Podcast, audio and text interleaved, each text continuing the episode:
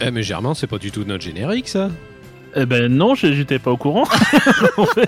Oh bah je me suis trompé de bouton. Bah, bah générique de l'émission alors. C'est parti. ah bah mince.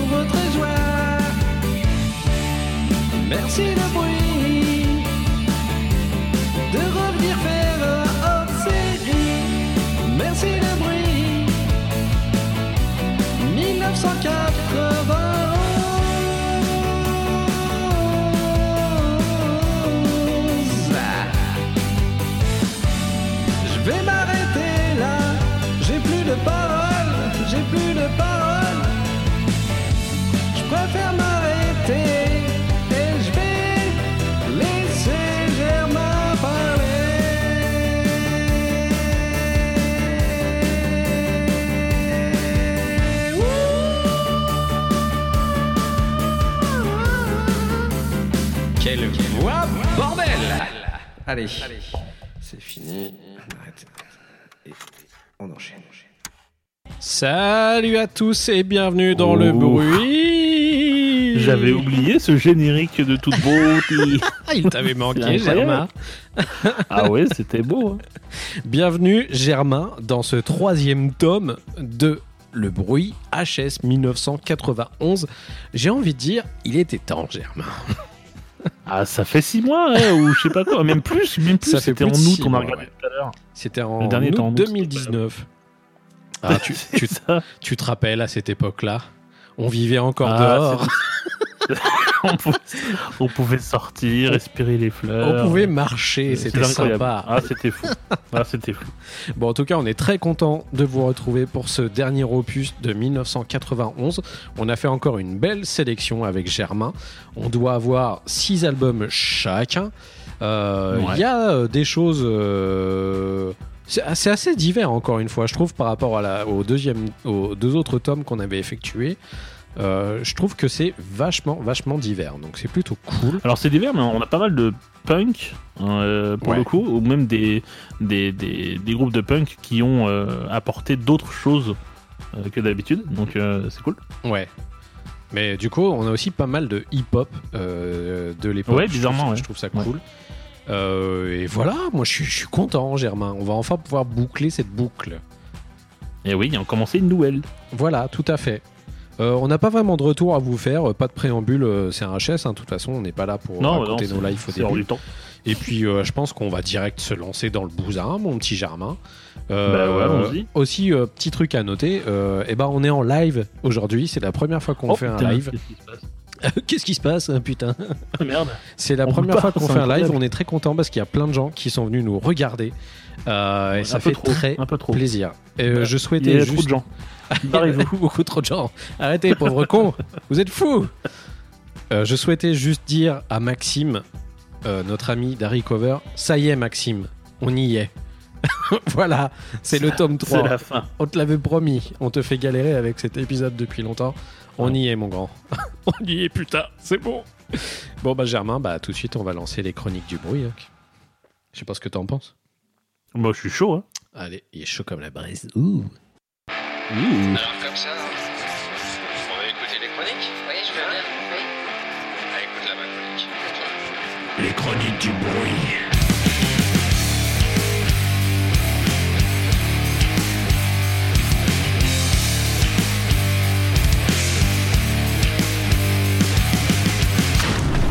Allez, zou, les chroniques du bruit. Et Germain, on va commencer avec moi. Je t'ai choisi un petit album. Alors, attends, parce que la musique derrière, c'est un peu ta gueule quand même. Voilà. Euh, j'ai choisi pour toi, mon petit Germain, un album que j'ai beaucoup écouté en boucle à l'époque, notamment pour plusieurs raisons. Euh, je vais te les expliquer par la suite. Euh, c'est un album de hip-hop d'un groupe qui s'appelait avant cet album qui s'appelait The New Style et qui s'est fait renommer par la suite Naughty by Nature. Euh, un groupe euh, qui s'est fait un petit peu accompagné par Queen Latifah à l'époque. Euh, ils, sont, ils sont assez connus dans le monde du hip-hop, même si leurs albums sont restés plutôt confidentiels. Et aujourd'hui, je suis pas sûr que quand tu demandes à des gens s'ils connaissent Naughty by Nature, euh, les gens qui écoutent euh, du hip-hop contemporain, je veux dire, s'ils connaissent vraiment ce groupe. Enfin, euh, je sais pas, toi tu connaissais peut-être. Ah, c'est vraiment un truc à l'ancienne. Non, mais Ouais. pour être très, très honnête, c'est c'est la première fois que je l'entends. hein. C'est vrai? Ah ouais, vraiment. Alors, moi, euh, il y a- il y a je suis vraiment à particul- part, moi. Alors moi du coup je connaissais déjà l'album avant d'avoir eu un moyen de média euh, un peu plus grand d'écoute qui les a un peu mis en avant. Euh, ils ont eu un truc spécial, un, un jeu vidéo qui les a mis énormément en avant à un moment donné de leur vie. Euh, ils, sont, ils ont été sélectionnés dans la BO de Tony Hawk Pro Skater à un moment donné avec un, Ah. voilà, avec un titre que j'adorais qui était mon préféré de, de Naughty by Nature. Euh, déjà à l'époque, même avant d'avoir joué au jeu vidéo, qui s'appelait Plin the Tail on the Donkey, euh, qui était vraiment euh, un de mes, des meilleurs titres, je trouve. Mais il y a eu un single qui a vraiment fait le tour du monde et qui a été classé genre 20e meilleur single des années 90. Euh, c'est une chanson qui s'appelle OPP. Euh, qui est une histoire, en fait, si vous voulez, là, un peu euh, l'explication de ce titre. Euh, OPP, c'est un peu une espèce d'expression que eux avaient inventée pour expliquer un peu tout ce qui était tromperie et coucherie à droite à gauche, que c'était pas bien de le faire, en fait. Voilà, tout simplement. À l'époque, on était Eh encore ben, sur c'est- des thèmes plutôt. C'est dommage euh, parce qu'il y a des mots, euh, il y a des mots qui existent hein, pour ça. Ouais, mais à l'époque, euh, si tu veux, t'étais pas du tout dans le même contexte et quand tu voulais parler de cul, tu pouvais pas, il fallait le déguiser et le dire par des mots qui étaient un petit peu cachés. Même si t'avais Oh là un paratal advisory sur ton, sur, sur, sur ta cover, quoi. Euh, donc voilà, ce titre est assez connu aussi de par le fait que euh, y a un sample de ABC des Jackson 5 qui est repris à l'intérieur. Donc il a plutôt été facile aux gens euh, qui, écoutaient ce titre de, s'acclimater vite parce que du coup c'était un, air qu'ils connaissaient très bien et du coup avec du rap par-dessus bah, ça, ça menait super bien la danse. Voilà, je trouve que j'ai déjà beaucoup trop parlé pour cet album. J'ai vraiment envie de vous faire écouter un titre. Donc bah moi je vous ai choisi OPP de Naughty by Nature et Germain bah, on en reparle après si tu le souhaites. Si t'as pas envie, Bien sûr, bah, bien j'irai sûr, bien j'irai me faire mettre. Oui, bah non, mais je vais en parler quand même. C'est parti, OPP. arm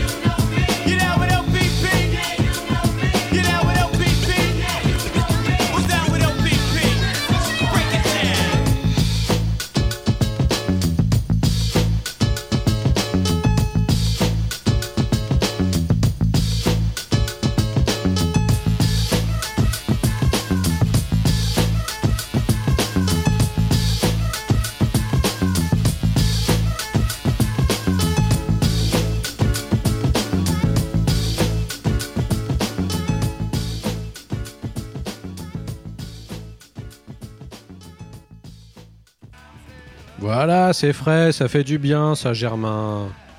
Oh, pipi. Ah oui, ça fait plaisir. Par Naughty by Nature. Même pour moi, ça fait plaisir. C'est vrai, même pour toi, ça fait plaisir, Germain Oui, mais que ce morceau. Par contre, Est-ce que du coup, t'as écouté l'album au final?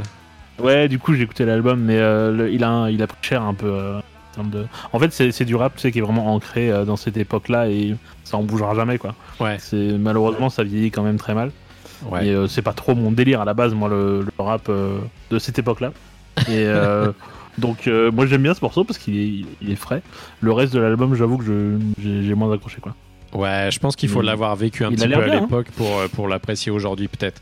Parce que du coup, c'est vrai qu'il il fait très, très. euh, très. euh, ouais. euh, daté, comme tu dis. C'est c'est vrai. Bah ouais. Cet album est très. Il fait un peu quoi. cliché, quoi.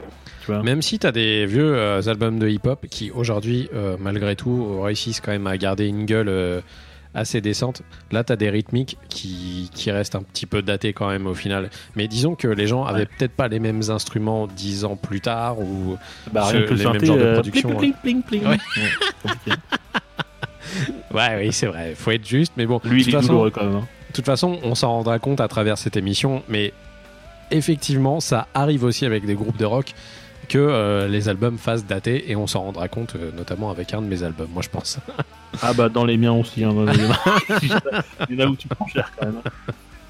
Bon bah Germain, du coup, je, je mis à part ça, je, je connais seulement ton ressenti sur, sur ça, mais je pense que ça va me suffire parce que je pense que t'es pas plus fan que ça au final.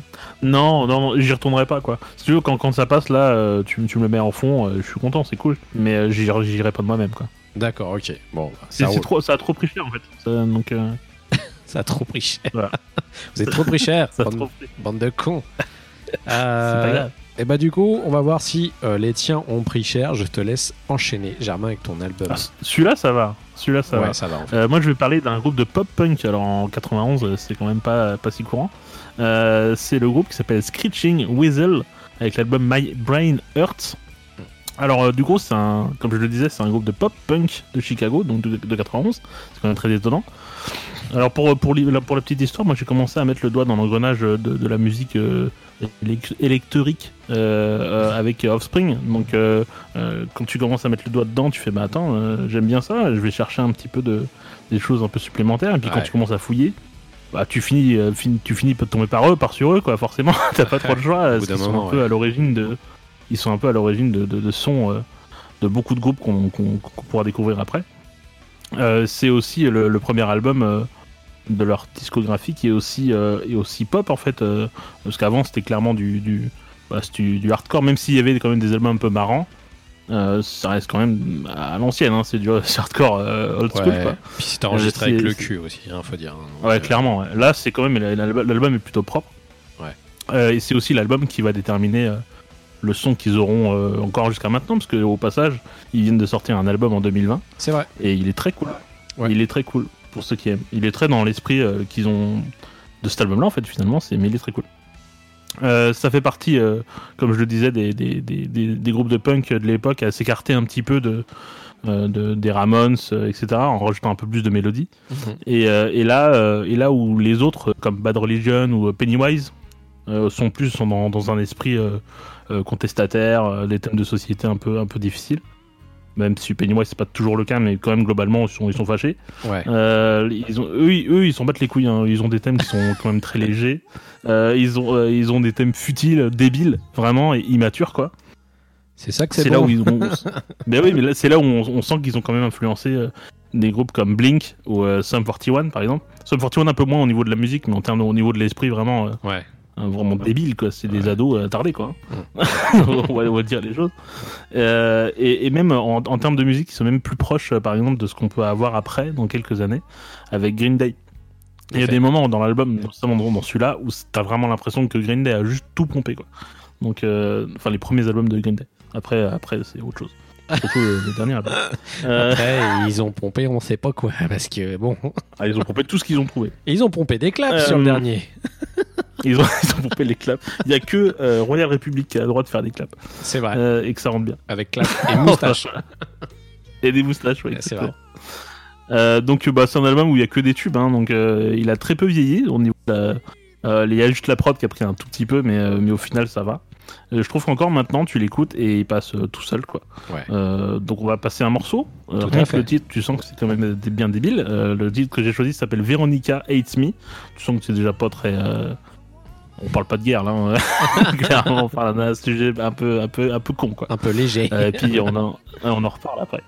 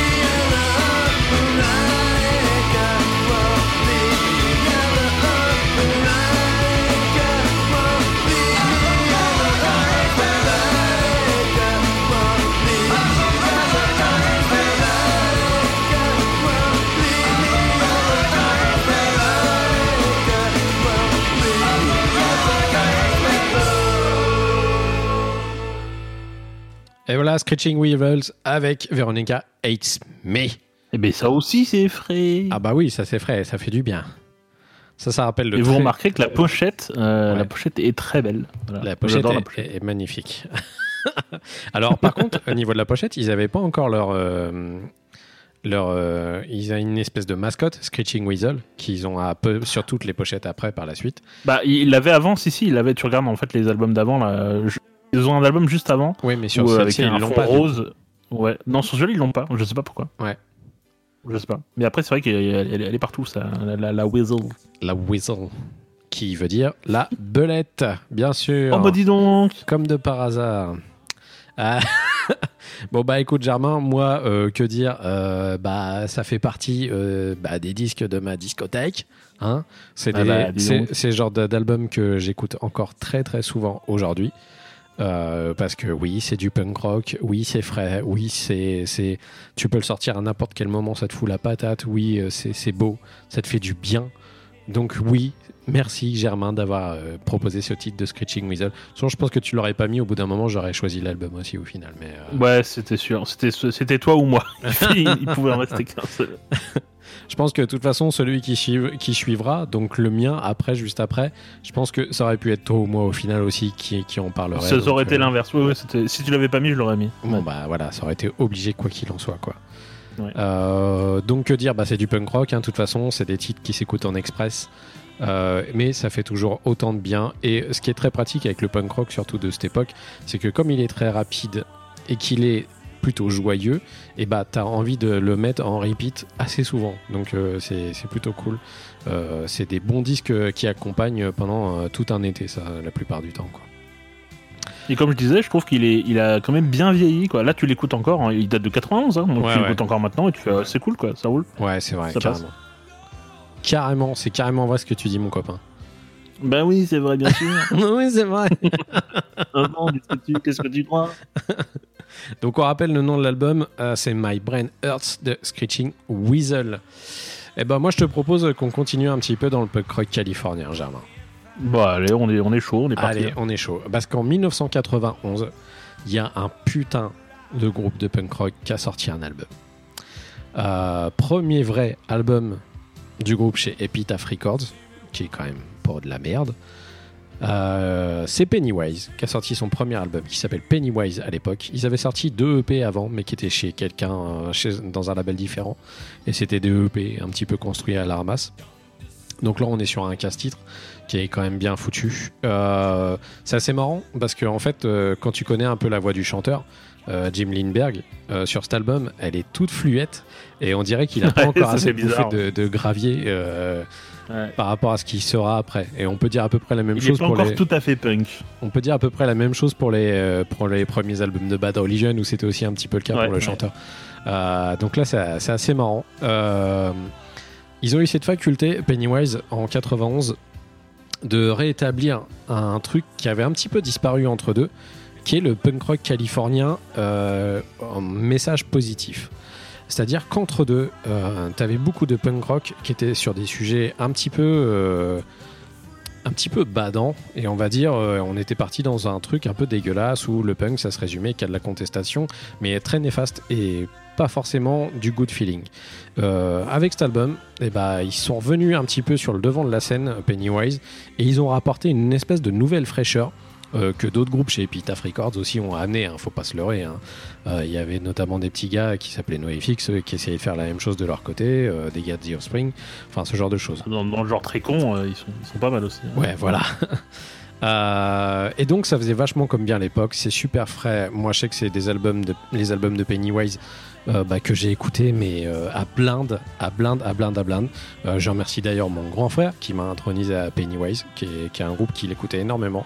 J'avais un petit peu plus de mal à la base, mais quand j'ai commencé à vouloir monter un groupe de punk rock avec mes potes à l'époque, et bah ils écoutaient tous du Pennywise à bloc, ils s'achetaient des grades juste pour jouer du Pennywise, donc je me suis dit à l'époque c'est peut-être un incontournable hein, quand même, et puis il faut y aller quoi. Et c'est vrai que bah du coup je regrette pas parce que c'est forcément un groupe, c'est une pierre angulaire du, punk rock californien. Et si vous n'avez pas écouté Pennywise, eh ben, je vous engage énormément à, rattraper cette faute parce que vous allez vraiment en prendre plein la gueule. À noter, euh, je fais toujours un petit point pochette euh, parce que je sais que bah, Germain et moi, ils sommes très euh, très très attachés.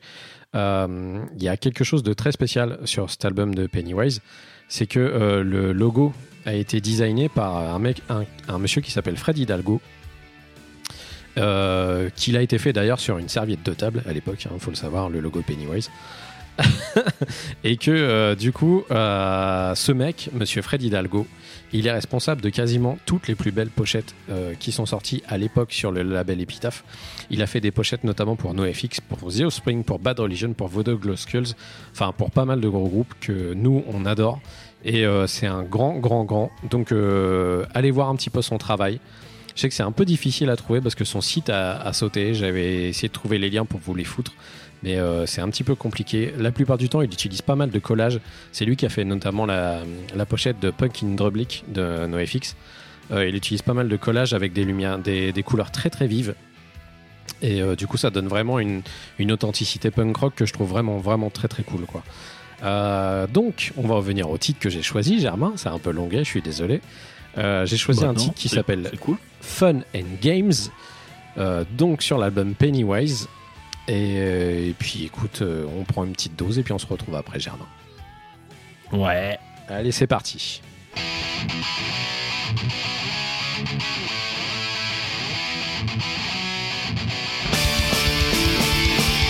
When you hear those voices coming in, loud and clear, Peggy Dan. Take your time before you step. Change your world, it only takes a split second, so Watch your step before you leave. It's all fun and games until someone gets hurt. It's all fun and games till sorrow. It's all fun and games until someone gets hurt. It's all fun and games.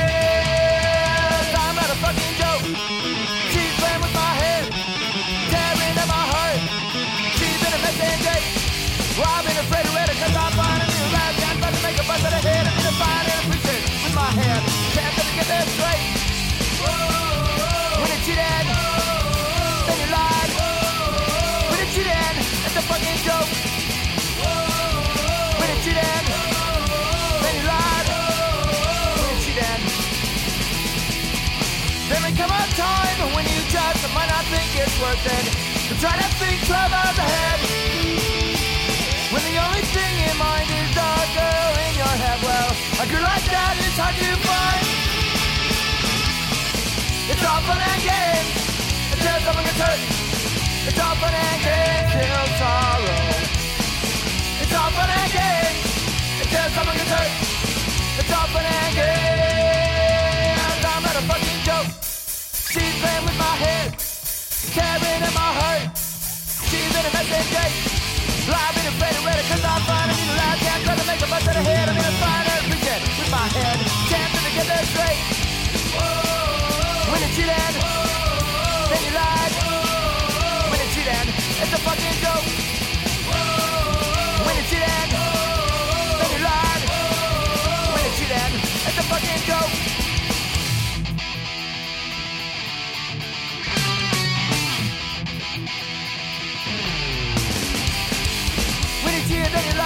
lie.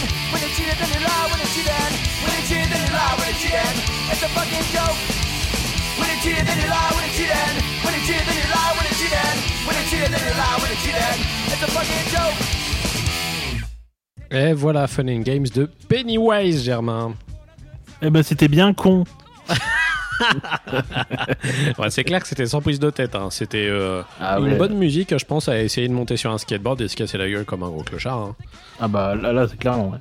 Clairement. Mais c'est marrant, il a vraiment la voix euh, euh, d'un enfant, quoi. C'est genre. Ah ouais, par rapport, Fling, c'est parti, les gars. par rapport à ce que c'est devenu après. Et j'espère qu'on retournera Ah sur des années avec euh, des albums de Pennywise. Et je serais très heureux d'en parler parce que c'est franchement des albums excellents à chaque fois les uns après les autres. Quoi.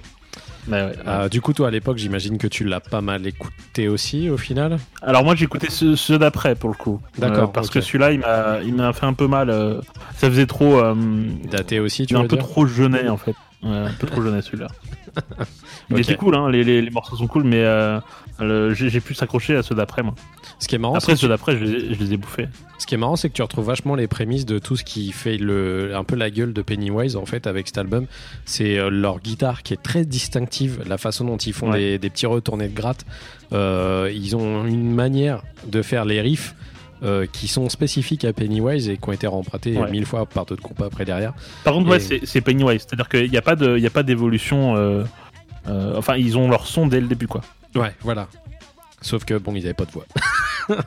Mais par contre, ouais, c'est. Allez Voilà. les gars, on fait Bon. du punk. hein. Entre deux, il a Bon. bu des coups et ça lui a fait du bien à la gorge.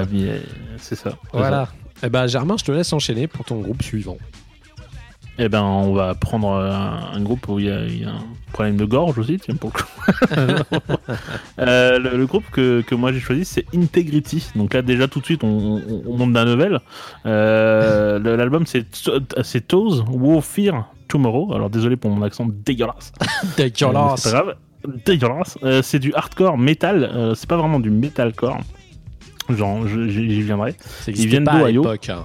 Eh ben non, justement, parce qu'en fait, ils sont euh, plus ou moins connus comme, les, comme étant les précurseurs du mélange metal punk hardcore qui donnera euh, par la suite du metalcore. Parce que c'était les premiers en fait à mélanger euh, la rapidité euh, du, punk hardcore et la puissance du metal. Alors la rapidité, c'est tout relatif hein, parce que c'est globalement assez lent et puissant en fait. C'est même assez proche du death hein, pour certains moments. Alors c'est pas évident de se rendre compte au- aujourd'hui à quel point c'était bizarre pour l'époque parce que c'est devenu un espèce de mélange un peu quasiment normal. Euh, sauf qu'à ce moment-là, euh, au moment où ils sont sortis, euh, à part Suicidal Tendencies, mais qui était plus proche du trash, enfin du crossover, hein, du trash, mais côté un peu vraiment plus rapide, Hmm. bah, il n'y avait pas vraiment de, de groupe qui avait, qui avait mis autant de puissance dans un espèce d'énergie punk hardcore comme ça, quoi. Donc, se rêvait un petit peu comme un cheveu sur, comme un cheveu sur la soupe. Décidément, je vais vraiment mettre des Oh, sur Jean la soupe. bafouille. Les gens bafouillent. euh. Alors, je parlais de la voix, euh, là, on va en parler, hein, parce que il y a, il y a- euh, le chanteur a quand même une voix. euh, ça passe ou ça casse. Hein. Ouais. Il a une voix écorchée de ouf. euh, qui, qui pue la détresse, la souffrance. euh, on est, je pense qu'à la fin de l'album, il est, il est mort en fait. Euh, il a plus de voix, quoi, clairement. Enfin, vous allez, vous allez comprendre hein, quand vous allez entendre la voix. On pense qu'il, je pense qu'il est vraiment, euh, il est sur la fin, quoi. Euh, euh, même la voix, la, la prod qui est, qui est très pesante, avec, euh, même si elle a pris un peu cher. Là, faut être honnête. là, la, la- la prod, elle a pris très cher. Ouais. C'est- quasiment difficile. Moi, je trouve ça un petit peu difficile à écouter, honnêtement. Même si je reconnais que les compos sont, sont ouf et, et qu'ils ont apporté plein de choses et ils ont influencé beaucoup, beaucoup de groupes, mais là, c'est un peu difficile à écouter. Je- J'ai plutôt tendance à, à conseiller les, les albums d'après, qui sont vraiment nettement euh, plus. Ouais. Euh, Il y a quand même un effet euh, un peu papillon en fait avec cet album parce que sans cet album, il n'y a pas euh, Headbreed, il n'y a pas Deadbreed en fait. Euh, c'est clairement le début de Headbreed quoi. Euh, et et tout, tout, le, tout ce qu'il y a comme metalcore, euh, il sonnerait pas pareil s'il n'y avait pas eu cet album. Je sais que ça a l'air un peu bizarre, mais euh, parce que pas, pas ça, pas de Headbreed, pas de Headbreed, pas de plein d'autres groupes, pas de, pas de Terror et compagnie. Donc euh, Pas de palais. euh, c'est un- un- Pas de palais. c'est un album très important. De quoi? Non, je disais de la merde. Très bien. eh bien, on va passer un morceau, du coup.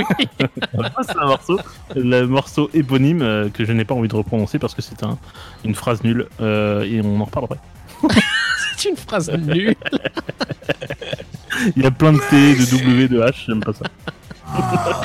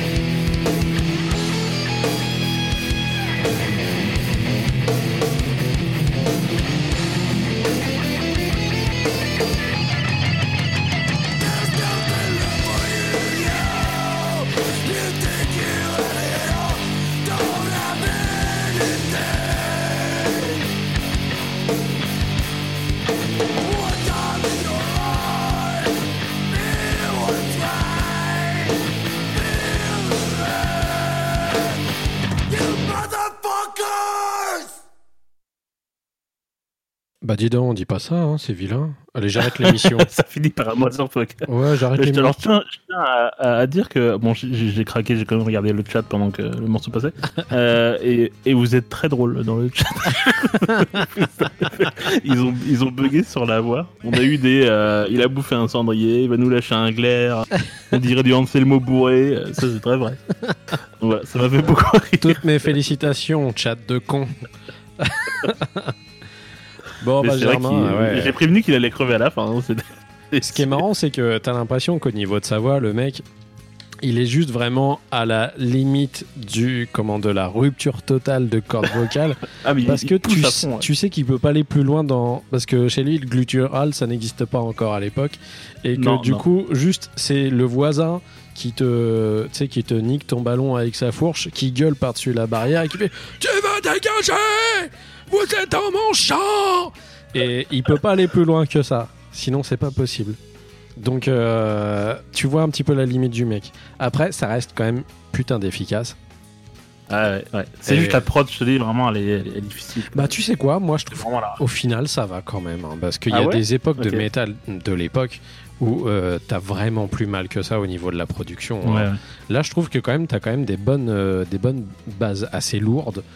Euh, t'as un petit peu de changement de rythme qui te met un petit peu. hein, on essaye de voir un espèce de drop à un moment donné, tu vois, de la chanson. Euh, bon, il est un peu fait avec le cul parce que les batteries étaient super mal enregistrées à l'époque quand même. Donc t'as Ah, pas la batterie, elle est. T'as l'impression que c'est les, les comptines du singe batteur. c'est tout un petit truc euh, qui tape derrière. Mais, mais quand même, je trouve que ça tient quand même vachement bien la route encore cet album, moi. Bah, ouais, c'était. Au niveau des compos, il est incroyable cet album. Ouais. Donc voilà, euh, c'est Integrity avec l'album Those Who Fear Tomorrow. Tu le dis bien mieux que moi. Oui, alors euh, c'est parce que j'ai relu plusieurs fois. On va dire ça. T'as vu, c'est pas facile. c'est pas facile, Germain. Qu'est-ce qu'on devient fort? J'aurais dû choisir un autre morceau pour. euh, avec un autre euh, nom d'album. T'aurais dit, euh, c'est Integrity, puis c'est tout. Vous le prenez tous les albums. voilà, faites pas chier. J'aurais dû dire un Integrity, mais de, de 1991. Voilà. Ouais, c'est ça. Bah ouais, t'aurais été tranquille. au moins. Bah voilà. Été con. Euh, et ben on enchaîne dans un tout autre univers. Et ben moi je vous ai choisi, euh, je crois que j'en avais déjà parlé en 1990 parce qu'ils avaient déjà sorti un album en 90. Euh, un groupe de hip-hop que j'aime énormément euh, qui s'appelle A Tribe Called Quest.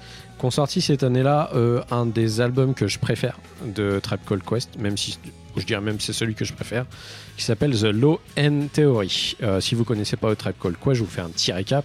C'est un groupe euh, East Coast de hip-hop qui est plutôt dans les guêtres de Public Enemy, ce genre de choses. Il faut savoir que cet album est quand même une œuvre majeure du hip-hop. Pour ceux qui ne connaissent pas, même si vous y intéressez pas, bah tant pis pour vous. hein, je vous le donne quand même l'info, c'est pas grave. Euh, cet album a, a été, a été élu euh, à la 153e position des 500 plus grands albums de tous les temps selon le Rolling Stone Magazine.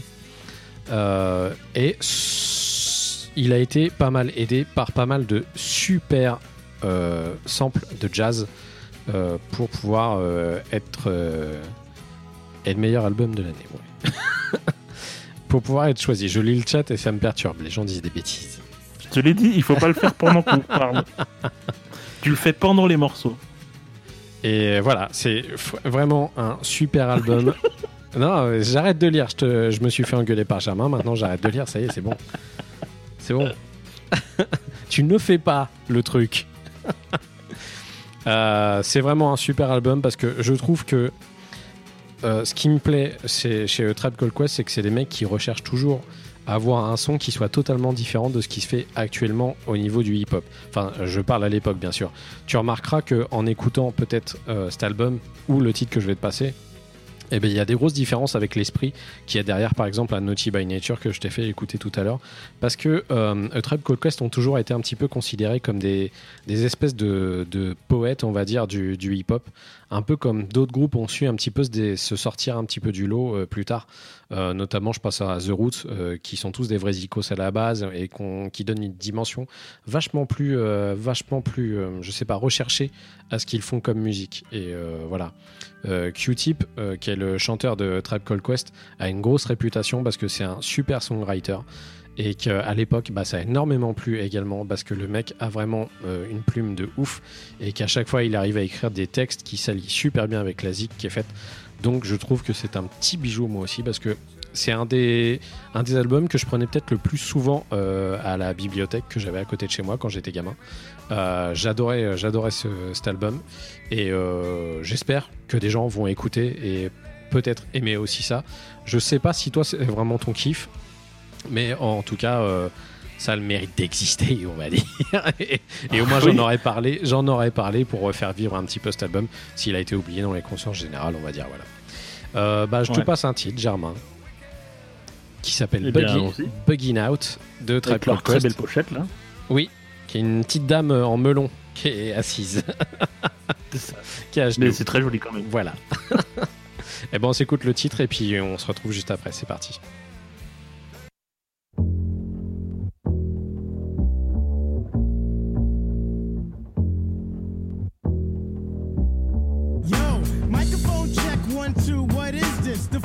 Assassin with the roughneck business. I float like gravity, never had a cavity. Got more rhymes than the one that's got family. No need to sweat Arsenio to gain some type of fame. No shame in my game, cause I always be the same. Styles upon styles upon styles is what I have. Wanna just to fight for, but you still don't know the half. I sport New Balance sneakers to avoid a narrow path. Messing around with this to catch the size of them. I never have step cause I'm not a half stepper. Drink a lot of soda, so they call me Dr. Pepper. Refuse to compete with BS competition. Your name is special so won't you suckle with the mission? I never walk the streets, think it's all about me. Even though deep in my heart, it really could be. I just try my best to like go all out. Some might even uh, say, yo, shorty uh, black, you're bugging uh, out. Uh, Zulu Nation, mother's last creation. Minds get flooded, ejaculation. Right on the two inch tape. The abstract poet incognito runs the cape, not the best, not the worst. And occasionally I curse to get my point across. So bust the floors as I go in between the grit and the dirt. Listen to the mission, listen, missings I do work. Um, as I crack the monotone, chillin' up the jazz. So get your own smoking R&B, cause they try to dupe me or the best of the back, but they can't do rap for it's original. You can't get your own, and that's pitiful. I know I'd be the man if I cold yank the plug on R&B, but I can't, and that's bug.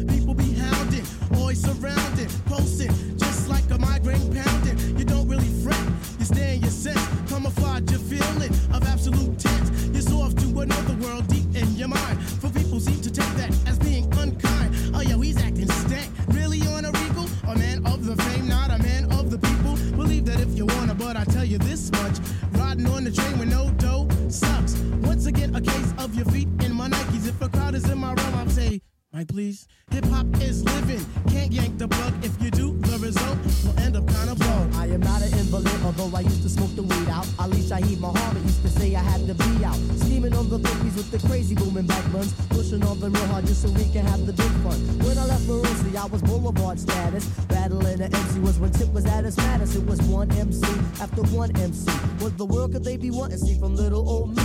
Do I have the formula to save the world? Or was it just because I used to swipe the women and all the girls? I'm the type of brother with the crazy extended hand, kid. This by all my brothers. I was on look what my man did. Supposed to be my man, but now I wonder cause you're feeble. I go out with the strongies and I separate the eagles. It's your brain against my mind. My nose about to boot out, or your nasty kid is even though you see I bug out.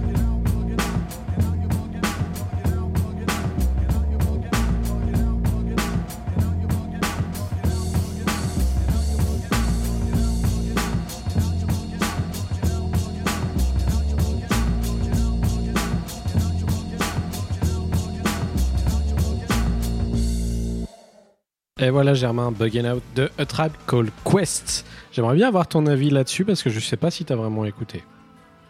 Alors, euh, moi, j'écoutais euh, surtout celui d'avant, D'accord. euh, de 90, Yes. dont on a déjà parlé dans les épisodes précédents. Ouais. Euh, Celui-là, je l'ai moins écouté, mais, mais ça fait partie des, des seuls groupes de rap US de l'époque que je, que je prends toujours du plaisir à écouter, en fait, parce que c'est. Euh, rien qu'au niveau des instrus, c'est vraiment c'est- très peu daté en fait, donc ça reste encore en- encore maintenant euh, euh, largement écoutable. Donc Ouais. non, c'est super cool. J'adore la pochette vraiment à fond.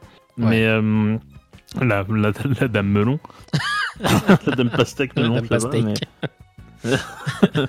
mais non, c'est un, album que, que, que, que je, prends du plaisir à écouter. Mais même, enfin, le truc c'est que ça reste du rap US et je j'ai pas le réflexe d'y aller de moi-même. Ouais, mais pas un- quand ça passe, je passe un bon moment quoi. Ok. C'est cool. Moi, j'aime beaucoup ce groupe et je pense qu'on en reparlera. euh. Alors après, du coup, ils n'ont pas sorti beaucoup d'albums par la suite. Donc peut-être qu'au fur et à mesure des Non. autres euh, HS qu'on fera. Il en a sorti un en 2016, je crois, qui était vraiment cool. Ouais, mais de toute façon, à chaque fois qu'ils qu'ils- qu'ils font quelque chose euh, vite, vite, vite, euh, ça trouve son public parce que c'est franchement de la haute qualité au niveau du hip-hop. Donc, euh, c'est Ouais. des, c'est des faiseurs professionnels, on va dire. Voilà. Euh, donc, je rappelle le nom de l'album, c'est The Law and Theory de Tribe Called Quest. Je ne saurais jamais dire à quel point j'aime ce groupe. Allez l'écouter. Euh, bah, Germain, on va parler d'un album euh, qui fait référence encore aujourd'hui. Alors, euh, référence, référence et pas, et pas référence. Ouais. Euh, c'est, eh oui, oui, oui. Je, je sais qu'il y en a euh, qui sont actuellement dans le chat qui, qui détestent cet album, Euh, mais, euh, mais moi je le kiffe en fait. Moi aussi, je l'adore. Voilà. Eh ben c'est euh, tout simplement le Black Album de Metallica. Donc là normalement ça va hurler euh, dans le chat, c'est normal. Je sais, mais moi je le kiffe. Euh, Est-ce que j'ai besoin de les présenter La réponse est non. C'est c'est moi, Black Album quoi. C'est tout le monde connaît. c'est un classique quoi. Donc euh, je vais juste au moins raconter comment moi je l'ai découvert. Euh, je l'ai à l'ép- à l'époque en fait, donc euh, euh, j'étais pas né. Enfin si j'étais né, mais genre j'avais je passe 7 ans, un truc comme ça, j'en sais rien. Mais moi j'ai découvert Metallica avec l'album SM que j'ai acheté, l'album symphonique avec euh, l'orchestre de San San Francisco. Ouais. Et là, je- à ce moment-là, je me suis pris une tarte dans la gueule, vraiment. C'était euh, c'était hyper impressionnant. Je trouvais ça, je trouvais ça fou d'avoir un espèce d'orchestre symphonique euh, derrière. Ça rendait le truc euh, hyper épique et tout. Il y avait que eux en fait hein, qui pouvaient se permettre de faire un truc pareil. Euh, et j'ai donc j'ai découvert euh, Metallica avec cet album-là. Donc forcément, bah, je me suis mis à fouiller. Et je suis tombé, bah, comme tout le monde, quand tu commences à chercher avec Metallica, parce que c'est vraiment l'album main- mainstream, donc tu tombes forcément sur le Black Album. Et, euh, et j'ai jamais pigé pourquoi tout le monde se mettait à détester cet album. parce que, alors oui, en effet, il est, il est moins subtil, il est moins travaillé, il est plus accessible, voire de la pop que les anciens. Ouais. Euh, Il y a même des balades pour te, pour te dire, Euh, mais on s'en fout, c'est genre euh, les, les compos elles sont cool quoi. Il y a un moment, bah c'est si les compos sont bien, bah tant pis quoi, c'est pas grave. Et, et je trouve aussi, j'en profite pour dire un truc, c'est que je trouve ça un peu dommage de, de cracher sur un album aussi assez accessible que, que celui-là, parce que ça sert de porte d'entrée pour plein de gens qui veulent se lancer dans, dans le rock, dans le métal. Et ça, ça leur permet en fait de, d'avoir un- un- de mettre un pied à l'étrier, de, de, de s'ouvrir à d'autres choses et euh, de se retrouver avec, à écouter des choses un peu plus. Enfin, tu regardes, moi par exemple, j'ai commencé Offspring, euh, j'en suis à écouter des trucs de, de death technique, tu vois. C'est clair. c'est c'est pas, une- c'est pas un frein. c'est- euh, Les, les gens prennent ça comme un frein à la créativité, j'en sais rien. Mais en fait, non, c'est juste une, une porte d'entrée, quoi. Donc faut, faut, la, faut le prendre comme ça, quoi. Et tu verras un jour, on dira, on dira du bien de, de Lolo ou de Sentenger. hein. ouais, c'est compliqué. Non, Sentenger, euh, j'aime bien. mais peut-être. Mais, euh, Mais peut-être. Ah ouais, Tiger, il est dur quand même. Mais, mais bon. Mais peut-être, on sait pas. Peut-être qu'ils ont été visionnaires. Mais et, tu vois, par exemple, moi, moi, j'ai commencé avec SM et j'ai est vers vers Black Album et pourtant euh, ça reste pas mon préféré. Tu vois, mon préféré, ça reste Master of Puppets. Donc euh, bon, comme quoi, il faut pas non plus euh, cracher dessus euh, bêtement quoi. c'est clair. Parce que si tu veux, si tu, si tu veux fouiner, ben, tu vas forcément, ça va, tu vas pas forcément t'arrêter à ça et puis tu vas arriver à des trucs un peu cool quoi. Tout Donc, à je fait. voulais en parler de ça Bah, et, aussi de la prod, la prod de cet album, enfin, elle est irréprochable quoi. Ouais, encore maintenant, le truc, il, encore maintenant, le truc, il, il passe mais de fou. Enfin, genre, il est hyper bien produit. Pour te dire, même Lars Ulrich, il, il- il sonne bien quoi. Tu vois. Mais je crois qu'ils avaient engagé un autre batteur, c'est pas possible. Ah non, on, on le reconnaît bien. C'est quand même un trait euh, un peu, un peu bête et méchant. quand Non, mais même, moi je déteste, dans je déteste Lars Ulrich, hein, faut le savoir. hein, donc, euh, Ouais, bah, tout le monde le déteste, c'est que lui qui s'aime quoi. Donc... Bah du coup on va passer un morceau. J'ai pas choisi celui où ils battent, ils battent des œufs.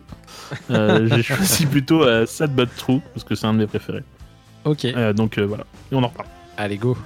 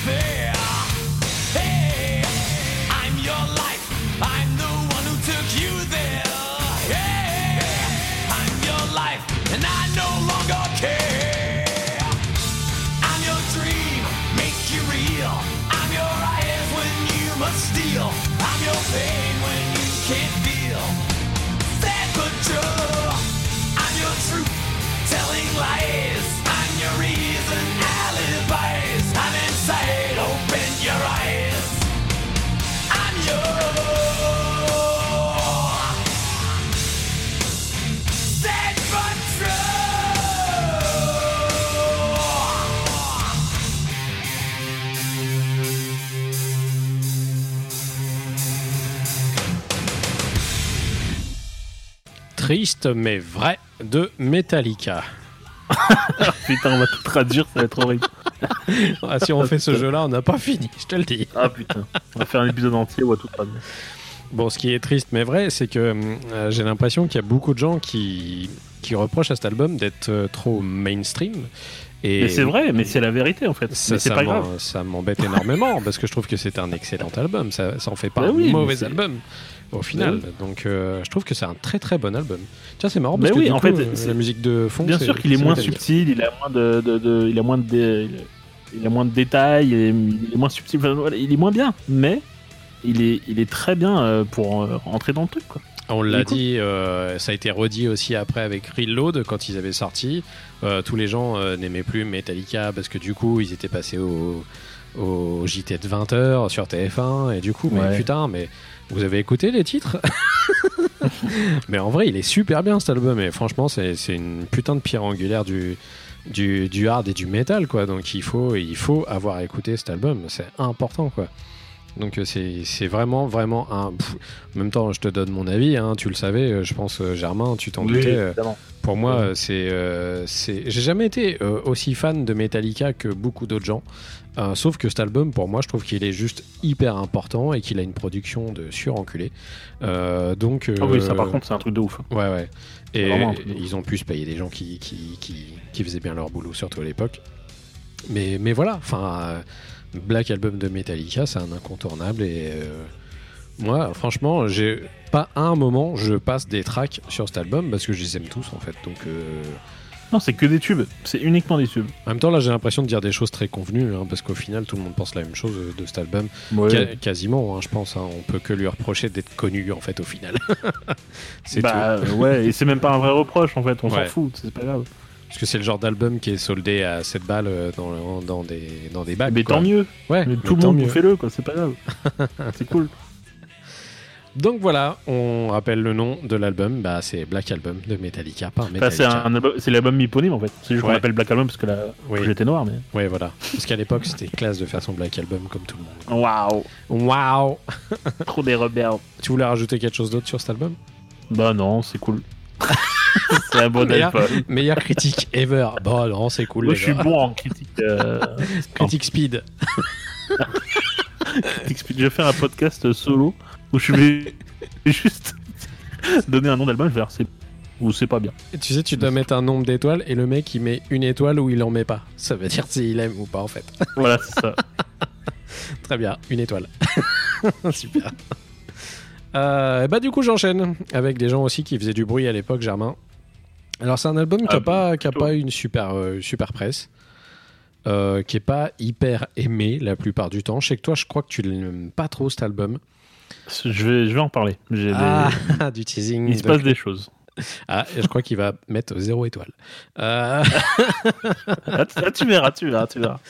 Alors, c'est le dixième album euh, du groupe Motorhead qui sort en 1991. C'est l'album 1916, qui est le dernier album de Phil Taylor à la batterie euh, chez, euh, chez, chez Motorhead. Ensuite, bah, ils ont fait place à Mickey D, qui venait de King Diamond. Donc voilà, on fait tourner un peu. De toute façon, à l'époque, c'était un peu le. C'était un peu le truc, c'était un peu la valse d'envoyer des gens à droite à gauche faire des trucs. Bon, faut dire que Phil Taylor était pas complètement clean, donc il était temps qu'il s'en aille. Euh, c'est un album 1916 de Motorhead euh, qui est euh, pseudo album concept, on va dire, où normalement ça devrait être basé, bah, bien sûr, sur la Première Guerre mondiale. Après que Lemmy ait vu un espèce de reportage sur la, Première Guerre mondiale avec un vétéran qui racontait un petit peu ce qu'il avait vécu et qui aujourd'hui était toujours, qui était toujours aussi ému euh, qu'à l'époque quand il a vécu la chose. Et du coup, bah, ça a vachement marqué Lemmy. Il a décidé de faire un album un peu conceptuel juste autour de ça. Alors au final, oui, mais non. C'est pas vraiment si conceptuel que ça parce qu'au final, tu te rends pas compte que euh, il y a un sujet forcément qui retourne sur la sur la sur la Première Guerre mondiale. C'est assez chelou comme histoire. Enfin bon, à l'époque, ils étaient pas complètement clean non plus chez Motorhead. Enfin jamais, même j'ai envie de Ils dire. l'ont jamais été, ouais, c'est ça. Donc moi j'ai décidé de vous choisir un morceau bah, qui a absolument aucun rapport avec 1916, euh, bah, qui s'appelle Ramones et qui est tout simplement un hommage au groupe Les Ramones dont euh, Lemmy eh bah, était vraiment hyper fan. Et il y a de Et oui, parce que les Ramones, c'était existé à la première, seconde- à la première guerre mondiale. donc Bah coup, oui, ils étaient là. c'est et- raccord avec le concept. Bah quoi, oui. Blitzkrieg, mon gars. oui, c'est vrai. Donc voilà, donc je vous ai choisi ce morceau de cet album de Motorhead. Alors c'est pas un des meilleurs albums de Motorhead, loin de là, mais euh, moi je suis tellement fan de Motorhead à la base que bah de toute façon je pouvais pas passer à côté. Donc voilà. Et euh, je tenais à vous dire que euh, bah, je trouve que Germain sent très bon. Voilà, je passe des petits Ça, messages. c'est privés. vrai. Oui, ça Ça, c'est c'est vrai. vrai. Ça c'est vrai. Surtout depuis le confinement. je veux pas le savoir du coup. Et bah tout de suite le titre Ramones par Motorhead issu de l'album 1916. À tout de suite Germain.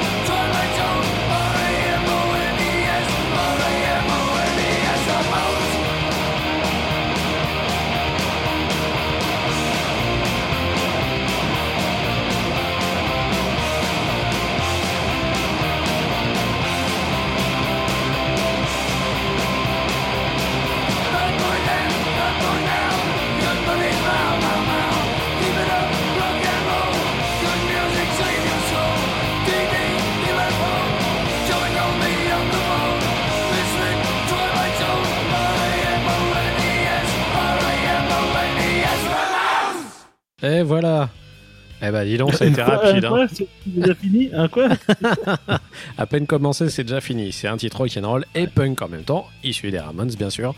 Donc voilà, ça dure 1 minute 26 et ça débouche les chiottes avec la voix de Lemmy bien sûr. Euh, Germain, dis-moi ce que t'as pensé de cet album, du coup je suis un peu intrigué. Alors, euh, en fait, quand tu l'as mis sur la liste, alors il se trouve que bon, euh, la discographie de Motorhead, elle est euh, complète. Ouais. Il y a Ouais. beaucoup, beaucoup, beaucoup d'albums. Elle est très dense, ouais.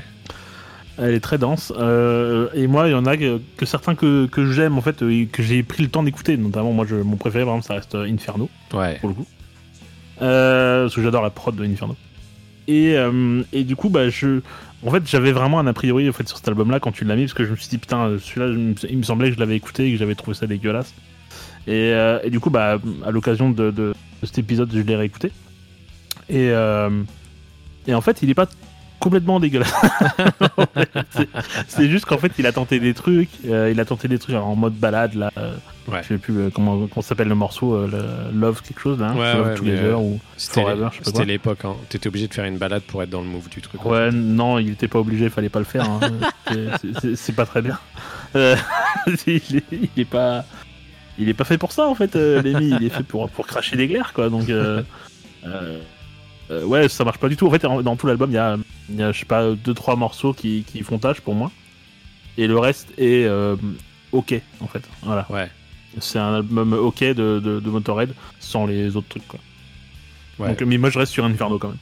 Moi, ce que, ce que, ce que je vois surtout, c'est que, euh, bon, pour moi, je l'ai je l'ai dit, euh, c'est pas non plus un de mes albums préférés, notamment, comme tu l'as dit aussi, pour la prod, euh, qui est vraiment, vraiment euh, faite euh, comme si c'était un mix mono de tout, et que les mecs jouaient tous en même temps, Ouais. et que voilà, il n'y avait pas de truc qui était fait instru, instru.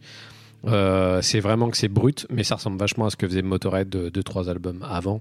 Ils ont toute une période à peu près de, allez, on va dire juste avant, on va dire ça, ça va tomber sur cinq albums à peu près qui sont, on va dire des copier-coller les uns des autres. Et 1916 en fait partie. Juste avant la, la, petite révolution en interne de Motorhead où ils sont partis sur des productions un petit peu plus solides et puis les gens commencent à avoir du respect pour eux parce que c'était quand même des papis. Donc euh, et puis euh, voilà, il y a toujours cette image de Lemmy qui fait que c'est un putain de rebelle et qu'il en a rien à branler de personne et que ça a vachement marqué par la suite pour avoir un petit peu un petit peu de crédibilité au niveau du du rock et du métal. Euh, donc euh, les gens commençaient vraiment à se réintéresser à Motorhead après cette période. Donc là, on va dire qu'on était dans un truc transitoire, donc c'était un petit peu spécial. C'est un peu transitoire. Ouais, voilà. Donc euh, voilà, je rappelle le nom de l'album, il s'appelle 1916 euh, de Motorhead et moi j'aime Lemmy pour toujours. Voilà. Germain, je te laisse enchaîner. Eh bien, je vais rajouter un petit peu de douceur euh, avec un album que j'ai failli oublier euh, quand on a fait la liste. Alors, on, on a du rab, hein, pour être, pour être honnête. On a, on a du rab. Et en fait, euh, quand j'ai commencé à, à, à chercher, euh, je l'avais mis de côté, mais sans, sans vraiment y penser. Puis je me suis dit, mais en fait, j'allais quand même pas zapper celui-là. Euh, l'album, c'est Swans, le groupe Swans. Enfin, le groupe duo groupe, hein, on va en parler. Euh, et l'album, alors l'album s'appelle. alors, je- ne vous moquez pas de moi, mais ce, titre est très long et très chiant. Euh, il s'appelle White Light from the Mouth of Infinity. Euh, En l'occurrence, ça va. Euh, c'est du rock expérimental bizarre. Hein, euh, rajoutez bien le bizarre derrière. Parce que c'est déjà expérimental. Mais rajoutez bizarre après le plus de expérimental. Euh, c'est un groupe, groupe duo qui vient de New York.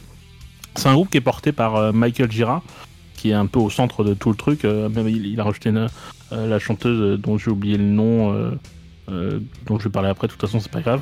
Euh, alors, moi, je connais pas bien la discographie de ce groupe-là, pour être très honnête, parce que. euh, comment expliquer ça C'est très, très, très perché, c'est très complexe, c'est très, très bizarre. hein. Moi, j'aime juste cet album-là et le suivant, Love of Life, qui est, qui est sorti l'année d'après, qui est en fait la suite de celui-là parce qu'ils ont un univers un peu très personnel avec la voix de, de- de Michael Gira et de, et de Jarbo, Jarbo c'est ça Jarbo, la nana qui chante avec lui, Ouais. qui est très en avant par rapport à ce qu'il faisait avant.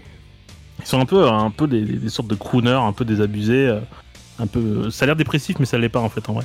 Euh, et ils ont un espèce de son un peu particulier. Je trouve qu'il est, en fait, le- ils ont un son qui est à l'image de leur pochette. Euh, et c'est une espèce de, de lapin sur une espèce de feuille. C'est un cœur. C'est très bizarre. C'est ouais, un cœur, ouais, un cœur de nuit, je sais pas quoi, bref. Donc c'est très bizarre. En fait, c'est un peu dérangeant. En fait, c'est à la fois mignon et dérangeant. Et je trouve que dans le son, ça se retrouve bien. Euh, en fait, alors, pourquoi je disais qu'il est, j'aime pas le reste? En fait, c'est un ovni parmi les ovnis de leur, disco- de leur, de leur discographie. Euh, euh, Swans, en fait, ils, ils sont dans un délire où, honnêtement, c'est pour ceux qui ont, qui ont écouté l'épisode régulier de, de- précédent, je trouve qu'ils sont pas loin des choses cheloues dont on se moquait.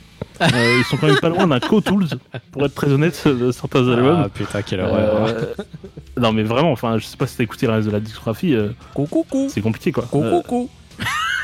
Euh, T'écouteras si jamais ça te dit. C'est vraiment bizarre. Voilà. Donc euh, moi j'accroche pas, moi j'accroche juste à ces deux albums là.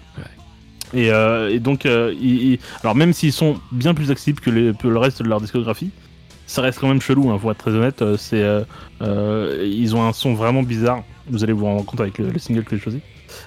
Même, alors le truc c'est qu'ils sont si chelous qui sont un petit peu en dehors de, de, l'époque. On, on a pas on, on, a du mal en fait à les situer. On a du mal à se dire que ça vient de, que ça date de 91. On pourrait dire n'importe quelle année. En fait, ça marcherait quand même parce qu'ils sont vraiment ils ont leur son perso avec un de leur prod perso. Enfin, c'est très bizarre quoi. Et même encore aujourd'hui, je trouve qu'ils ont pas vraiment euh, d'équivalent quoi. Euh, Il n'y a pas vraiment de, de groupe qui leur ressemble. Il y a limite un peu Hills, mais euh, ce serait Hills mais en mode euh, chelou quoi. C'est Hills Ah, quand ouais, je vois dans quoi. le côté un peu onirique du truc et tout ça là. Ouais, c'est ça. Il y, a, que ça. Je, je vois pas d'autres trucs, mais il y en a peut-être d'autres, mais j'en vois pas. Ouais. Et donc au final, c'est un album qui est plutôt calme, qui est plutôt poétique, avec un univers un peu unique et hypnotisant. Je pense que le, le- le- le mot clé, c'est vraiment hypnotisant. Ils ont un son euh, qu'on n'arrive pas à on pas à décrocher de ce son de ce son là. Et, et on sait pas pourquoi. Voilà, c'est bizarre et, c'est mignon bizarre et on sait pas pourquoi on reste accroché. Et du coup, j'a- j'adore cet album et notamment le morceau que j'ai choisi qui s'appelle Blind, qui est euh, avec des cordes derrière qui sont super belles. Et euh, je sais aucune idée de ce que tu penses de cet album-là, donc on va l'écouter et on en reparle.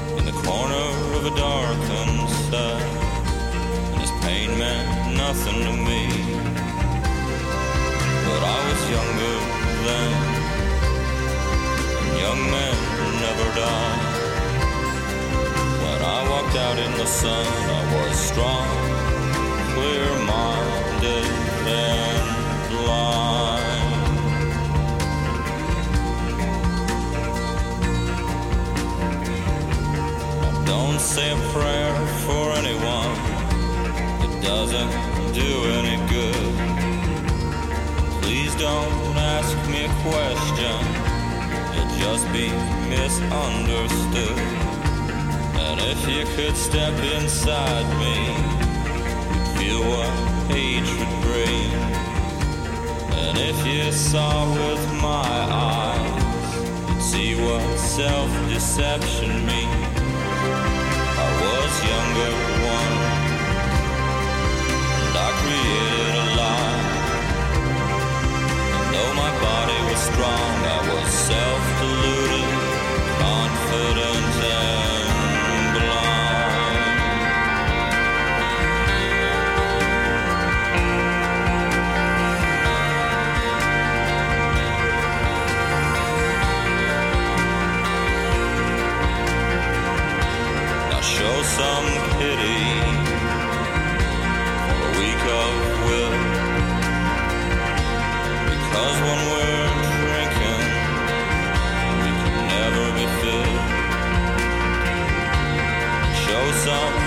understanding for the lonely fool. Because when I am drinking, I am out of control. I was never young. Nothing has transpired. And when I look in the mirror, I feel dead.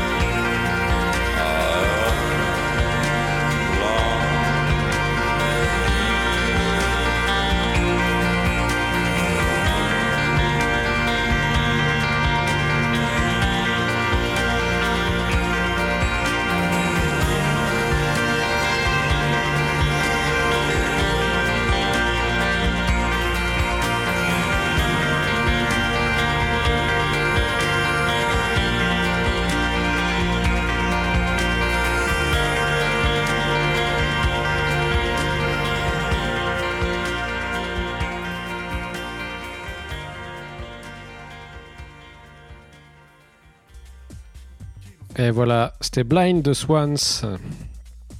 Ah, ça fait vraiment une bulle hein, par rapport au reste. Ah bah c'est clair, hein, t'as l'impression d'avoir voyagé dans un truc totalement différent là. Mais c'est ça, tu, tu comprends pourquoi je te disais que c'est hypnotisant, c'est assez incroyable comme truc. quoi. Ouais, c'est clair. Euh, du coup, Et du coup, je euh, sais pas ce que t'en penses toi. Eh bah, moi j'aime beaucoup Germain.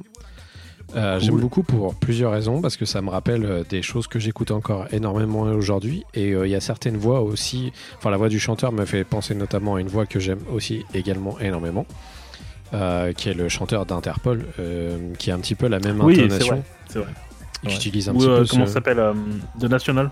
Ouais. Ou She Wants Mm. Revenge ou ce genre de truc où ils ont un peu tout ce, Ouais. ce- ce genre de voix qui sont vraiment des groupes que, que j'aime énormément. Et euh, ça me rappelle aussi un groupe que tu sais que j'aime par-dessus tout et qui s'est vachement inspiré de ce genre de groupe pour faire sa musique actuellement. Et bien c'est Uncle euh, qui a qui s'est Ah, vachement, qui, qui vachement inspiré de tout, tout ce genre de mouvance et de groupes euh, pour faire euh, tous ses albums bah, les plus récents on va dire. On va dire les cinq derniers albums d'Uncle sont vachement dans, dans ce move-là et cette attitude-là. Et moi, je suis, je suis tellement, tellement fan euh, de ce genre de, de- d'esprit qui t'emmène vraiment totalement autre part, où tu as l'impression d'avoir un, ouais, je sais pas, un espèce de d'environnement vaporeux tout autour de toi et qu'il n'y a rien qui existe autour de ça. Euh, c'est vraiment euh, exceptionnel. Alors, juste, la, la pochette de l'album est ultra badante. Voilà. c'est vraiment. euh, ça rend pas du tout justice, de je trouve. à c'est les mêmes lapins avec la tête qui crame, quoi. Ouais, c'est vrai, c'est vraiment dégueulasse.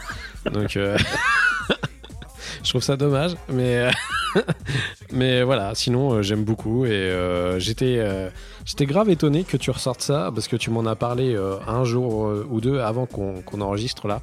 Ouais. Et tu m'as dit Je l'avais oublié, euh, en fait. comment j'ai pu oublier ça? Et moi, franchement, j'étais total passé à côté. Je savais même pas que c'était sorti à cette époque.